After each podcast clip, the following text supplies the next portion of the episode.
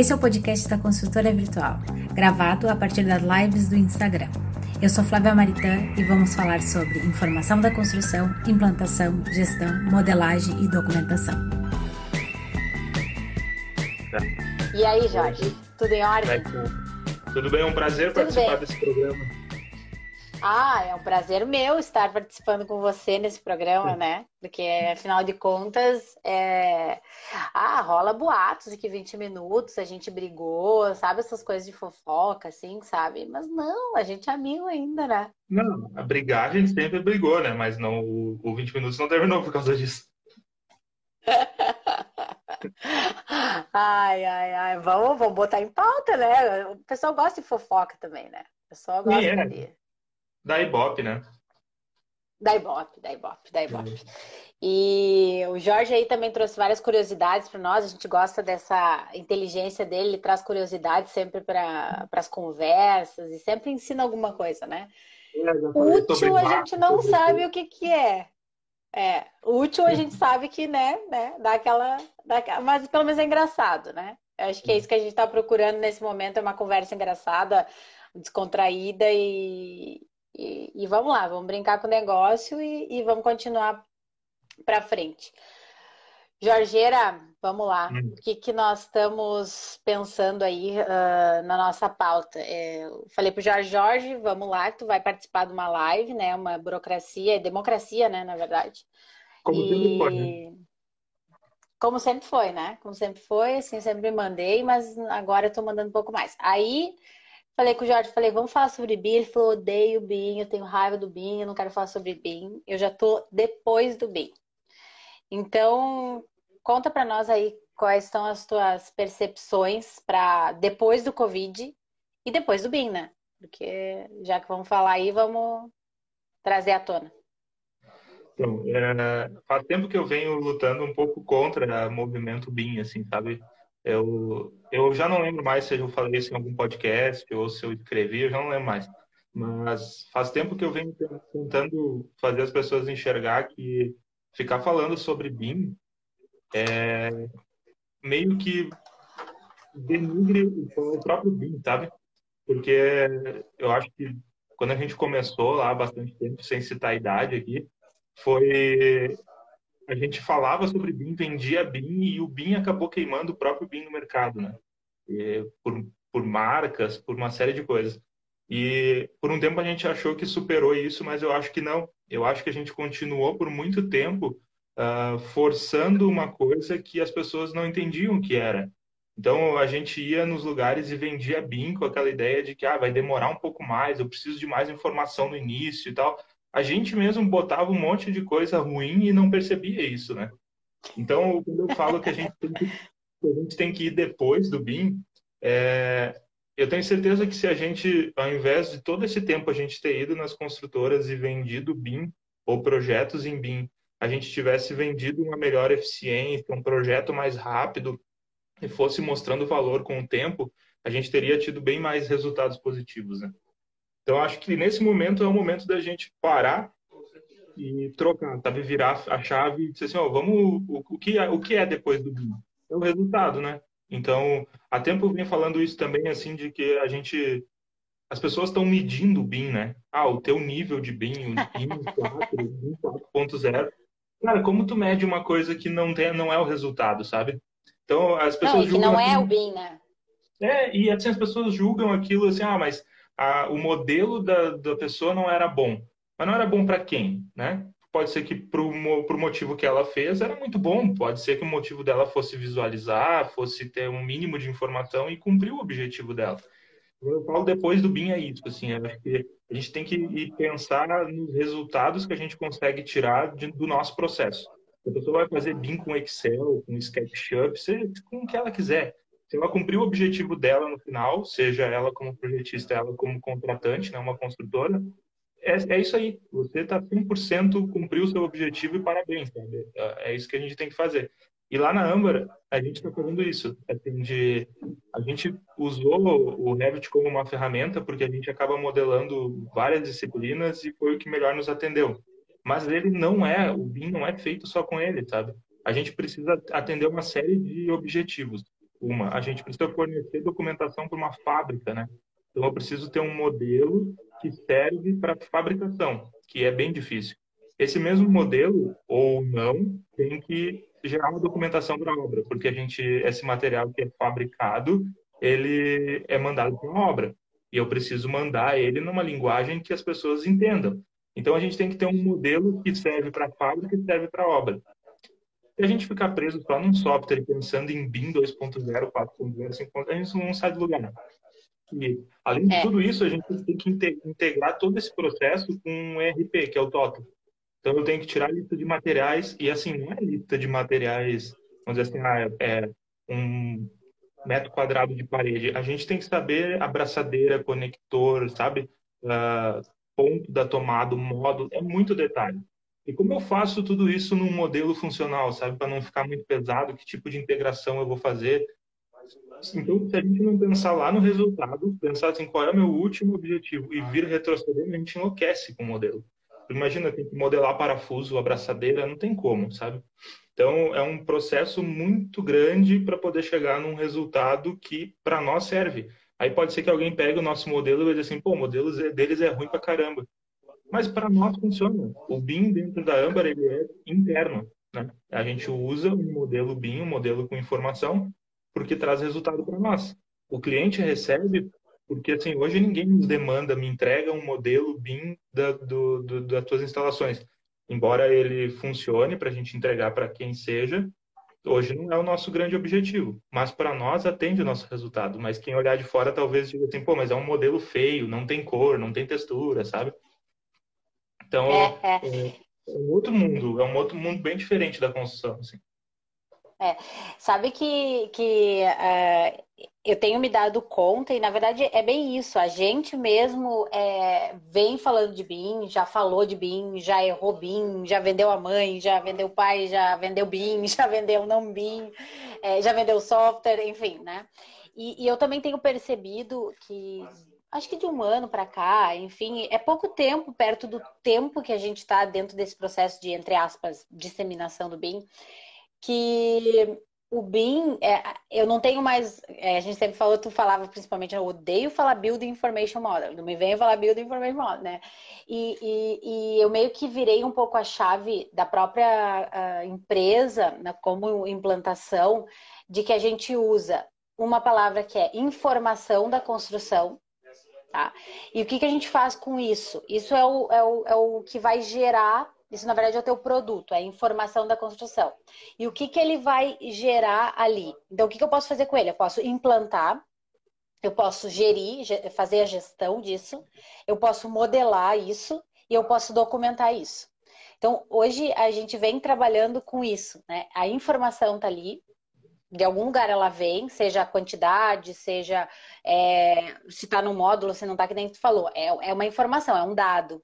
Como é que eu faço esse dado? O que eu tenho que fazer com ele? Eu tenho que implantar esse dado, eu tenho que gerir ele, né? Fazer gestão dele, fazer modelar ele através de um software, enfim, e tem que documentar. É, hoje de manhã mesmo eu estava, acho que tu também conversou com o pessoal da. Ai, agora vou me. Ali, o Gabriel, enfim, que da, de São Carlos, que eles estão desenvolvendo um trabalho de, de gestão dentro das universidades, entender que cursos, como né, fazer isso. E ele me perguntou o que, que, o que, que eu entendia sobre os cursos de BIM, o que estava faltando. Eu falei, primeira coisa, ele estava na obra, eu falei, tu que está na ponta é o cara que executa eu sou o cara que produz uma coisa para te ler e executar. Né? Então, é aquele resumo básico: projeto é instrução para alguém construir. Se eu não passo uma instrução boa, não interessa com que ferramenta eu fiz. Não interessa. É, é, um, é um problema, já é um problema sendo em CAD, sendo em Sketch, sendo em Revit, sendo em ArchiCAD, sendo em qualquer coisa. É um problema que eu não passei para frente. Então, eu acho que o, que o grande gargalo de tudo isso, ele tá lá no fim, que nem tu falou. Eu vou lá na obra e sento com o cara e digo: Isso aqui que eu te forneço é bom? É ruim? Acho que ninguém, é, é tá, né, ninguém fez esse trabalho de chegar lá na ponta e dizer: Isso aqui que eu tô te entregando, tu consegue ler? Ah, eu consigo ler. Então é isso. O que, que falta de informação? Isso, isso, isso, isso, né? Seja ele um modelo, seja ele uma planta, seja, enfim, né? Então, é, isso é, é, cada vez mais real mesmo, né? A gente ainda fala de BIM porque ainda existe um monte de gente que nem implantou, nem chegou nisso, né?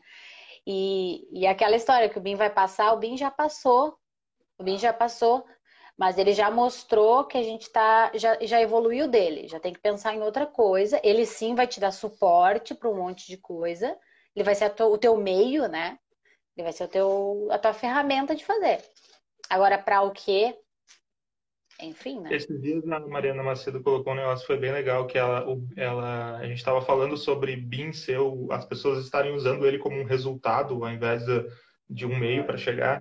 E ela fez uma analogia que foi bem legal, assim, que o BIM, ele pavimentou a estrada para a gente chegar onde a gente quer. E é isso, né? Tipo, é. a forma da gente visualizar em 3D, essas coisas facilitaram para que a gente possa chegar num objetivo. Mas o que a gente precisa enxergar é que o BIM é só um meio para a gente chegar lá onde a gente quer, um meio mais fácil. Porque, assim, as coisas foram construídas até hoje com desenho à mão, sem projeto e com projeto em CAD, e elas vão continuar sendo projetadas agora de uma forma talvez com mais informação, tal, mas o objetivo final é aquele empreendimento, aquela obra funcionar. É isso que tu falou. Não adianta eu ter um super modelo, eu trabalhar com CDE, com um monte de coisa, mas o que eu entrego pode ser não funcional, tecnicamente ruim, não atende às normas mas tem um modelo bonito. Então uhum. a gente Não, tem que cuidar com isso. É, eu estava falando também outro dia, eu estava numa reunião em um cliente e, e, escritório de arquitetura ele tem uma, um, uma aflição, entre aspas, com a representação gráfica. Com, não é só escritório de arquitetura, mas o arquiteto tem uma coisa mais é, minuciosa, que é o desenho que ele vai entregar, que é a qualidade daquilo que está sendo gerado, uh, o quanto bonito está também aquilo. E, e aí o que, que, começou a surgir agora com os primeiros, porque eu gostaria de que alguém me apresentasse bem completo. Ninguém tem ainda, ninguém fez, é, é difícil de, de, ter tudo isso pronto, né? E aí agora, por exemplo, a gente está produzindo os primeiros que estão indo para a obra como documentos, né? Porque o modelo na obra não tem essa possibilidade. E a gente está produzindo os documentos que são documentos que eles recebem para executar. E aí começou uma aflição que era, por exemplo, a estrutura não corrigia a escada. Vinha modelo, modelo e não corrigia a escada. A estrutura tinha, só tô dando exemplo, tá? Poderia ser qualquer complementar. Ah, as tomadas, o cara pedia para mudar o ponto da tomada, os caras não mudavam. Aí o que acontecia? A vista fica feia. Tinha um exemplo, uma placa de gesso que ficava passando num pedaço numa porta. E aí as gurias botavam a porta, o que acontecia? Tinha uma placa de gesso. Daí quando fazia a elevação, o desenho dela, ficava aquela placa de gesso. Aí ela estava frita, Flávia, a gente vai, vai dar raio com o botão direito, a gente vai esconder. Eu falei, não vou esconder. Por quê? Porque o projeto que eles vão executar lá na obra vai ser aquele projeto errado.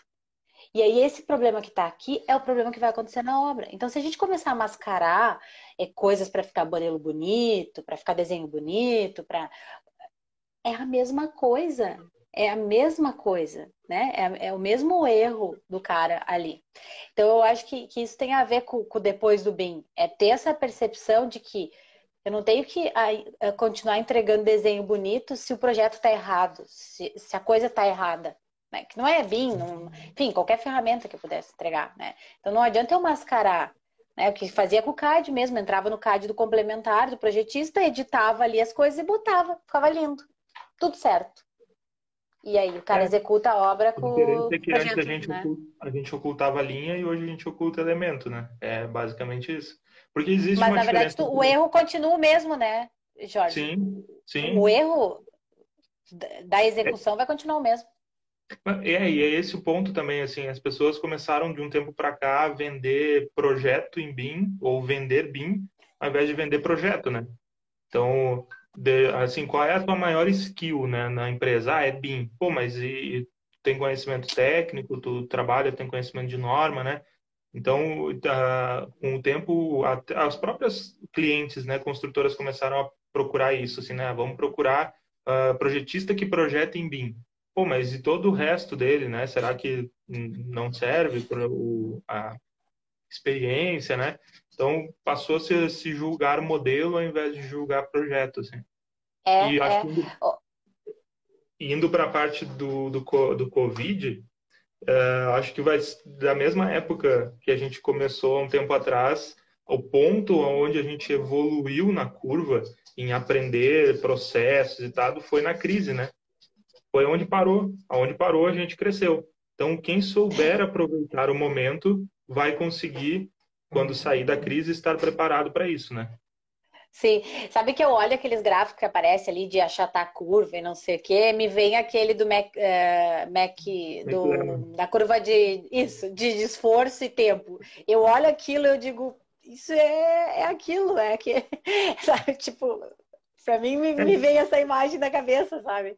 Essa, é, óbvio, da depressão. A gente pode botar os dois gráficos aí. Pode. O, e... o, grande, o grande lance vai ser quem souber uh, tirar o lado bom né, da, de todo esse problema que está acontecendo e quem souber aproveitar isso, né? E ontem até alguém me mandou, um engenheiro me mandou uma mensagem no LinkedIn dizendo que tinha começado a estudar o BIM e ouviu o podcast que eu gravei para o Papo Construtivo e disse que a gente acabou com a mente dele, ele falou. Que, tipo assim, tudo que ele tinha pensado, ele começou a repensar. E que bom, sabe? Eu acho que é esse o momento é. mesmo. Porque apesar de ser um, um, processo novo, toda essa história de, de, de que é novo, já tem muita gente viciada e falando besteira no mercado sobre BIM. Que fizeram, talvez assim, estudou uma vez, criou uma tese e daí aquilo virou regra para sempre, a pessoa nunca mais se atualiza, nunca mais ouve os outros. Então, infelizmente, já tem pessoas viciadas e ultrapassadas quando deveriam parar e enxergar as coisas que estão ocorrendo, porque a gente está integrando muita tecnologia em muita coisa. E as pessoas ficam presas em um processo que dizem que é novo e que tem que mudar e que tem que mudar e que tem que mudar, quando na verdade talvez o esforço seja bem pequeno. O que eu falo sempre junto com o Vargas é que assim, cara, se a gente tiver um processo muito bem estruturado da empresa, é muito simples tu mudar a tecnologia, porque tu sabe o que o que precisa, tu sabe o que tu faz e tu sabe o que tu entrega. Tá perfeito. Uhum. Agora, tu trocar a ferramenta de um para o outro é muito simples, tu só tem que agregar é valor muito... aqui. Agora, é. as pessoas não têm isso, assim, eu falo por mim, assim, de, do passado, né? A gente não tinha costume de documentar as coisas, né? Então, era muito raro uma empresa que tivesse tudo documentadinho com todos os processos. Aí o que acontece? A gente entra numa empresa e diz que ela tem que fazer isso a partir de agora. O problema não é o PIN. O problema é a dificuldade que tu tem de documentar uma coisa que tu não sabe, né? Tu não tem certeza uhum. sobre aquilo. Não. Então é muito difícil. O processo não é, o problema não é o processo do BIM em si. É o processo de projeto existente que não está documentado. Se as pessoas é. soubessem é. falar isso, todo o resto ia dar certo. É, com certeza. A gente fez uma quarta-feira, a gente fez uma live com a Thaís, que tá, ela, a gente vem desenvolvendo um trabalho junto, e, e, cada vez mais é, eu, eu, tenho percebido que a gente trabalhando junto faz uma diferença total, porque ela trabalha com a parte de gestão, ela faz uma análise de fluxo e de entender qual é a atividade, o que, que eu preciso que entre, o que, que eu preciso que saia claramente, né? E que muitas vezes não é comunicado isso entre as equipes e que não. E, e essa gestão é difícil de, de, de fazer, né? Então, quando tu olha aquela. Aham, uhum, ótima. Quando tu olha aquele, aquele, aquele lençol e tu diz, meu Deus, o que, que eu estou fazendo, né? Eu, eu, eu comentei, o, por exemplo, teve muita empresa que agora na, no final do ano, início do ano, inchou. Inchou no sentido, o mercado se movimentou, tem um monte de projeto entrando, vai ser um ano maravilhoso, nananana, botou gente, trocou equipe, botou infra, não sei o que, não sei o que. Será que precisava? Será que não analisou o fluxo? Será que com o que tu tinha tu não conseguia suportar é, essa nova pegada? Porque agora o que vai acontecer agora? Né? Entende? É. Daqui a pouco tem uma coisa também administrativa, de RH, e que tem que ser pensado sempre. Não assim, ah, contrata, contrata. Estou dando só exemplos muito pequenos, assim, né? Mas que daqui a pouco nessa análise entra tudo essa parte, entra a parte administrativa, entra a parte de fluxo de projeto, de tudo, né? É, e esse é o momento que eu falo, o depois do depois da pandemia, seja que as pessoas talvez usem esse tempo agora para enxergar seus processos internos, né? Se vai dar uma baixada, porque eu acredito que vai, sabe, vai dar uma essa curva vai afetar um pouco as pessoas como empresa, né, como funcionários, e talvez seja o momento para você olhar para dentro do próprio escritório e não investir numa nova tecnologia no momento, mas ver se tem tudo estruturado e tudo documentado, né? Então, analisa o que você precisa receber, o que você precisa enviar, né? Qual é o seu perfil de cliente. Então, dados nunca, nunca é demais ter dados assim, né? Só que esses dados, uh, eu aprendi isso com Esses o tempo seus também. Dados, né? É, e dados sozinhos não fazem sentido, até que a gente cruze eles com alguma outra informação.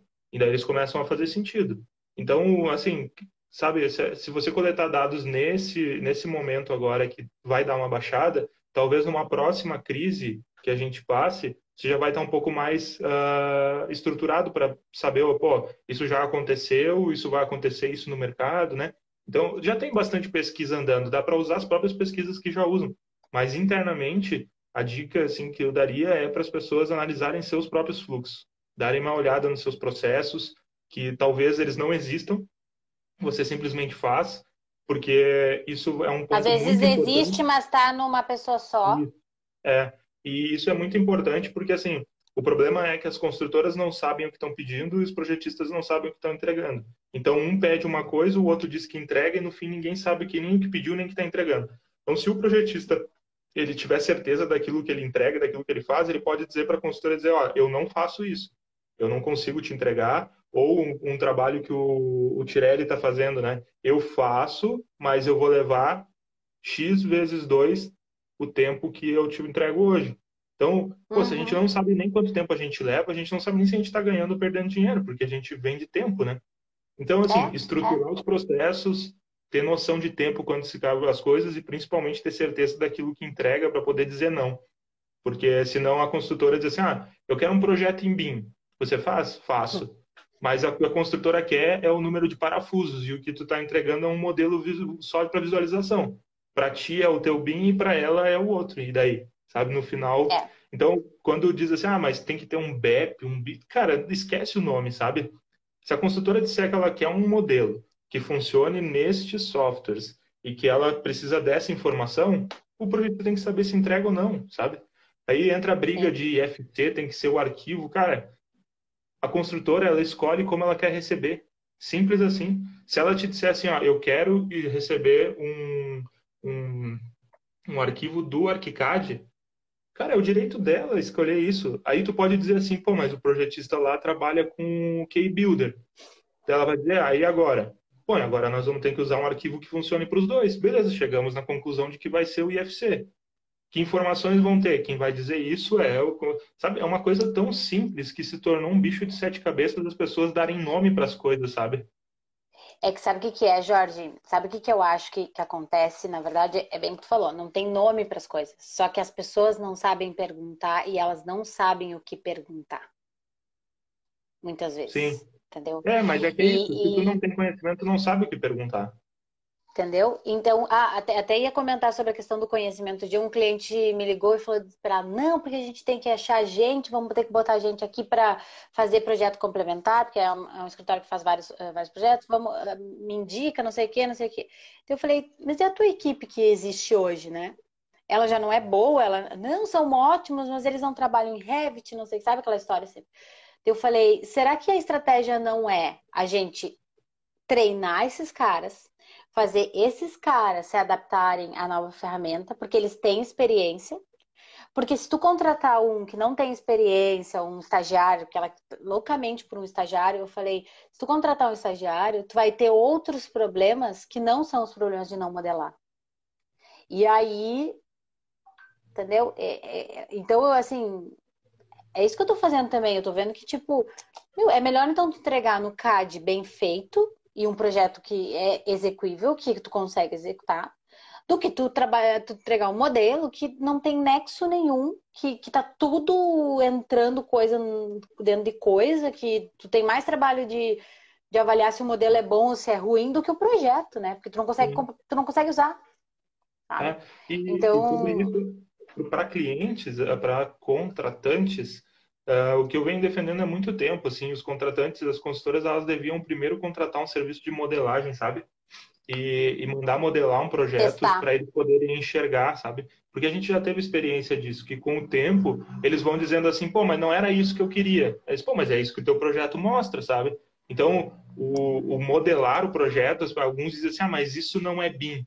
Pô, cara, se BIM a tradução é modelo com informação da construção e você tem isso, tá feito, sabe? Tá é que, na verdade, isso é um meio de fazer, né? Isso é um meio de implantar, é, na não, verdade. É, não, é isso que eu defendo não é, também. Não é o ideal? Talvez não, mas é um começo menos dramático e menos custoso, sabe? Deixa uma empresa modelar para você enxergar o que você quer. Porque daqui a pouco vai dizer assim, pô, mas essa lista de material não me serve.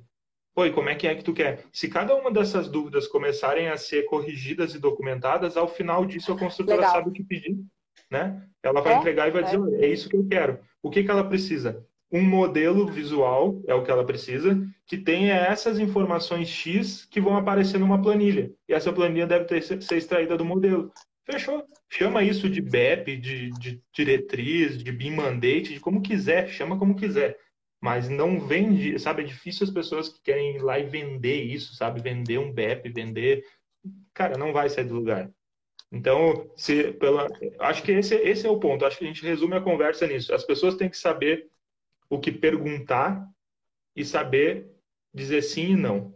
E elas podem usar o, esse período do corona para fazer isso. Aprendam para saber o que perguntar e, principalmente, quem vai ser questionado saiba responder, né? E defender se faz ou não e o porquê que não faz. Porque, pô, uma pessoa te dizer que não faz e te dar os motivos é fantástico, né? Do que melhor do que uma que dizer que faz e depois não vai entregar nada.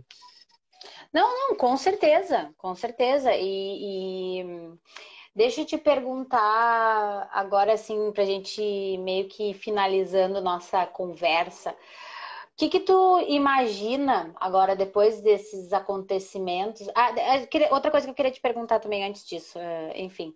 Quais são as ferramentas, assim, a gente sempre estou perguntando, quais são as ferramentas que vocês estão usando para comunicação, colaboração, integração, enfim, dentro da Âmbar e que vocês estão é, estão usando entre equipes e, e, e afins, né? A gente usou uma ferramenta que foi uh, desenvolvida, a base dela pela RD, Resultados Digitais, que o nome é Matrix. Ela, ela mostra, tipo assim, uma, ela é uma sala virtual. Deixa eu ver se eu consigo mostrar para vocês aqui. Uh, Matrix, sim. Eu vou virar a câmera aqui. Tá. Ó, ela mostra todos os setores da Amber. Inclusive salas de reuniões ali, ó. Que legal. Isso vocês já usavam antes? Não, foi, foi decidido uh, ser usado agora por causa do, do, do Covid. Então entendi, foi. Entendi. Essa é uma plataforma aberta, uh, ela tem. Uh, todo o código dela está estruturado, tem um site que tu consegue acessar ela e ela faz o, você faz o login dela via Google. Então ela é toda baseada Legal. no Google quando você entra numa sala de reuniões dessa, é como se fosse o Hangout, sabe? Só que sim, qual é o legal? Sim. O legal é que a gente sabe quem está trabalhando. Lá em cima tem uma parte que diz que é café e, e almoço. Então as pessoas vão para lá e a gente sabe, tipo assim, pô, o fulano está aqui, mas ele está almoçando, né? Aí tem uma sala de foco, que é uma sala que não tem a possibilidade de tu entrar em reunião. Então é uma sala que as pessoas entram para trabalhar sem ser incomodadas, sabe? É bem legal. A gente usa o Slack muito aqui também, porque é, é, ele é mais profissional que o WhatsApp, assim, né? E serve também para a gente separar. O WhatsApp fica mais como uma ferramenta de social, né? Tipo assim, para a gente usar pessoal. E o Slack serve como uma ferramenta profissional, assim, né? E legal, o legal é que o Slack, ele, o Slack ele tem uh, integrações com vários softwares, sabe? Então a gente tem uh, integrações assim como a gente usa aqui o Pipe Drive para fazer vendas. Então o que, que a gente faz? Sempre que cai um novo negócio no Pipe Drive, automaticamente avisa no Slack, sabe? Então é. Ah, é, legal, legal. Ele tem tá várias integrações. Pode escrever o nome da plataforma? Posso, eu já, eu já mando aqui. É Matrix o nome. Se procurar Matrix Resultados Digitais, ela vai aparecer. O... E acho que bota também a, a do Whatzinho ali, que tu não. O Whats profissional aí, o Whats. O Slack. Isso, Slack. E, e pra galera também saber. e antes dessa plataforma ser desenvolvida aqui, uh, teve um pessoal que começou a usar o Discord, que é uma ferramenta de áudio usada muito em jogos, porque você consegue criar salas e tal. Então eles deixam aberto, tipo assim, eles estão trabalhando todos juntos no mesmo canal e se ouvindo. E se eles precisam fazer uma reunião, eles entram numa sala de reuniões separada no Slack, sabe? É uma ferramenta gratuita, se usa muito para jogos e teve um pessoal que começou a usar aqui antes da gente desenvolver essa plataforma aqui. Então, que é, legal. foi bem legal, tá sendo é um monte de cabeça pensante aqui, sempre sai alguma algum resultado legal assim, sabe? e para a questão, eh, eu sei que tu não, não tá mais na equipe, enfim, de desenvolvimento de, de modelos e toda essa parte do BIM, inovação, enfim, uhum. mais na parte de marketing. É, mas sabe nos dizer o que, que eles utilizaram para se precisou de colaboração e integração de, de arquivos e como é que eles estavam fazendo isso? Sim, foi o do, bem no início estava sendo usado o Google Drive mesmo para fazer uma troca de, de arquivos e um controle que é aquilo, assim, as ferramentas elas todas funcionam se todas forem muito bem documentadas como fazer, né? Então foi feito um processo de como fazer sincronização de arquivos e tal. E como o, houve agora essa liberação da Autodesk do 360, já alguns projetos já entraram também no 360 para fazer o teste de integração, né? Então, estão usando essa. O Google Drive começou e ele é uma forma muito prática e sem muito. Não é muito trabalhosa, né? Porque não tem muita regra ali. Se tu definir que, cara, tu vai trabalhar nesse primeiro, a cada tanto tempo vai sincronizar, dá super certo. Então, de início foi isso e começou a usar agora o 360 também para fazer essa troca de arquivos e trabalho mais em tempo real, assim, né? Sim, sim, sim. Não, acho Ainda que isso que é. Mais o Revit Server, né? Ah, eu tenho pânico do Revit Server, tenho pânico, pânico. Nossa, é, foi uma experiência muito legal. A que lançou, foi lindo. Vamos usar, vamos. Botei 20 pessoas trabalhar ao mesmo tempo. Só ouvi. Né? Foi a semana, foi acho que uma das piores semanas da minha vida que eu tinha que coordenar as 20 pessoas e ninguém conseguia entrar. E, e teve um momento que os arquivos sumiram do negócio e ninguém acessava nem o arquivo. Era uma coisa desesperadora, assim, que foi. Mas é, é, falando sobre isso, é, a gente já vai encerrar aí. Falando sobre isso, é, na verdade, a... tem uma coisa que é muito interessante, é as pessoas elas foram obrigadas a usar tecnologia e usar plataformas e coisas que elas sempre tiveram um pouco de. Claro, a Ambar é uma, uma empresa de tecnologia e tá isso inserido na veia, né? Mas tem empresas mais tradicionais, enfim, que não, que isso não, imagina um Skype instalado, um, um WhatsApp web, que seja, né? Qualquer coisinha, não, não, não, fica só ali trabalhando no teu. E, e isso fez com que as pessoas é, fossem obrigadas a usar, estão testando, estão, pelo menos a maioria que eu estou conversando, estão achando legal e está dando certo. Né? É, tem muita gente falando sobre produtividade que aumentou, as reuniões são mais rápidas, né? Aquela história da hoje participei de uma reunião que não serviu para nada, né? Não tem Sim. mais, pelo menos é uma coisa mais rápida e deu, né? só para finalizar a tua opinião sobre isso e, e fechamos aí. Não, acho que é isso mesmo. Ah, é, deu, deu a oportunidade meio forçada para as pessoas entenderem que o trabalho remoto funciona. E eu acho que essas ferramentas, principalmente essas que a gente consegue visualizar exatamente onde as pessoas estão e o que, que elas estão fazendo, também dá aquela segurança para o coordenador mais antigo de saber, pô, a pessoa está trabalhando, sabe? E, e, talvez não um controle de horas, assim, pô, tu tem que fazer tantas horas e tantos minutos por dia, mas que as pessoas aprenderam, acho, tão, estão aprendendo a trabalhar com metas, né? Então, com tarefas também, né? É, tarefas, ver o que, que você vai entregar hoje e cumpre o que vai entregar hoje, sabe? E o gestor tem que aprender a se preocupar com isso, assim, não que, pô, mas o cara parou de trabalhar 5 e 13 era para trabalhar 5 até as 5 e 10, sabe? Pô, mas ele te entregou o que ele, que ele tinha prometido, então tá feito, cara. Ele tá em casa, se ele quiser trabalhar de madrugada e te entregar no outro dia, desde que esse seja o seu prazo, atenda isso, sabe? Então, é, claro que vai mudar muito de uma situação para outra, que tem pessoas que precisam ter o contato com o público, outras não, mas Sim. assim, eu acho que muda a forma um pouco de pensar e eu acho que de, do, é um dos lados lado bom assim de tudo isso. Aqui o Bruno, que é o nosso CEO, até fala que uh, fez ele enxergar que talvez não precisa ter um escritório para todo mundo, sabe? Algumas pessoas podem trabalhar de casa, isso reduz custo. E é o que a gente Sim. precisa também, reduzir custo, né? Então, é. Na verdade, sim, várias empresas já faziam isso, né? Só que é, tem as que são mais resistentes porque elas esperam que alguém teste antes, né? E, e, quando. E outra coisa, alguém teste, e outra coisa melhor é quando você mesmo testa e você mesmo comprova, né? É, e aqui teve todo uma, um movimento do nosso, a gente chama de pessoas e cultura, né? Que seria o RH, que a gente conhece mas teve todo um movimento deles assim de um cuidado com saúde mental, sabe?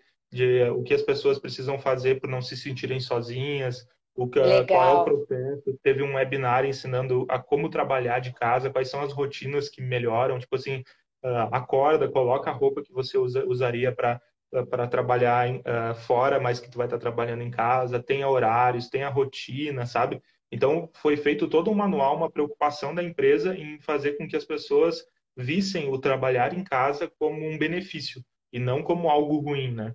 E agora, sim, eu acho que essa sim, semana, hoje ou ontem, a gente lançou um manual de saúde mental, que é tipo assim, cuidados que a gente tem que ter quando está trabalhando em casa para não enlouquecer, porque tem gente que pira trabalhando em casa, né?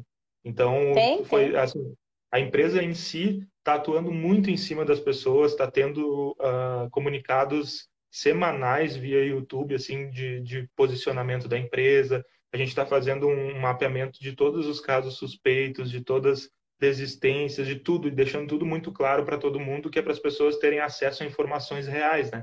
Então a gente tem que lembrar Sim. que a gente está trabalhando com pessoas, né? E pessoas têm certas necessidades mentais, assim, que máquinas não têm. Então a empresa está se preocupando muito com isso, está sendo bem legal. Não, eu acho que isso é essencial, né? A Cris da Ideia 1 falou empatia, né? Que até a gente comentou, né? Por exemplo, eu, eu, eu sempre trabalhei em home office. Só que essa semana tem o marido, tem o cachorro, tem o filho. É, é diferente, tem uma dinâmica aqui que a gente tem que tam, também se, se. né? A empresa também tem que, tem que entender que é uma dinâmica diferente, né? Então, Sim, volta e meia. Ontem eu fiz reunião com o Teodoro no colo. Então, por quê? Porque tem um participando, o outro está fazendo ao mesmo tempo. Tem, tem uma coisa legal também nisso, né? Que tu começa a conhecer coisas das pessoas que tu não conhecia antes e que são legais, Exato. né? É. Aqui a gente teve uma reunião com os CEOs que um deles apareceu com o vestido de leão, assim, sabe? Tipo, cara, foi, muito, foi muito engraçado. Oi, cadê o Theo? Por que, na, na, na, na, transmissão comigo ele não aparece? Pois é, não apareceu. Não vai, não vai rolar. Agora ele tá em confinamento aqui. Tadinho. Então tá bom, Jorge, muito obrigada, muito obrigada mesmo. Sabe que eu admiro muito o teu trabalho e, e, além de profissional, acho que a gente tem uma amizade legal aí que, que isso faz a gente poder é, ir para frente, né? Acho Sim. que era isso. Quer falar mais alguma coisinha? Depois tu escreve, só escreve aí para as pessoas o nome do, só para ficar ali registrado é, quer contar alguma coisa boa, inteligente, assim, que tu acha que, que pode ser útil para as pessoas? Posso falar sobre vacas, Fusca? é, pode ser, pode ser, pode ser. Sempre é, vou deixar é contribuição, Vou deixar minha contribuição aqui, então, de, de Fusca, que eu fiz uma comparação, para quem não viu, uma vez eu comparei o Fusca com o BIM, porque na época que o Fusca foi desenvolvido, ele era uma tecnologia muito legal, porque foi feito um carro sem, sem água para resfriamento do motor. E para quando andava no deserto e tal, ele era super funcional e foi muito bom. Mas passou o tempo dele. Então o CAD também já foi muito bom, resolveu muitos problemas, mas galera, passou o tempo e ninguém mais quer. Então foi essa analogia que eu fiz e ficam rindo de mim até hoje, tá? Então eu posso encerrar a live. Não, mas olha só, olha só, agora tu pode usar essa analogia não mais para o CAD, mas para o BIM. Entendeu? É, já passou então, também, né? Ah, já passou, já foi, já foi. O Fusca já era, já era. Então tá bom. Se tá falamos, bom? brigadão aí, galera.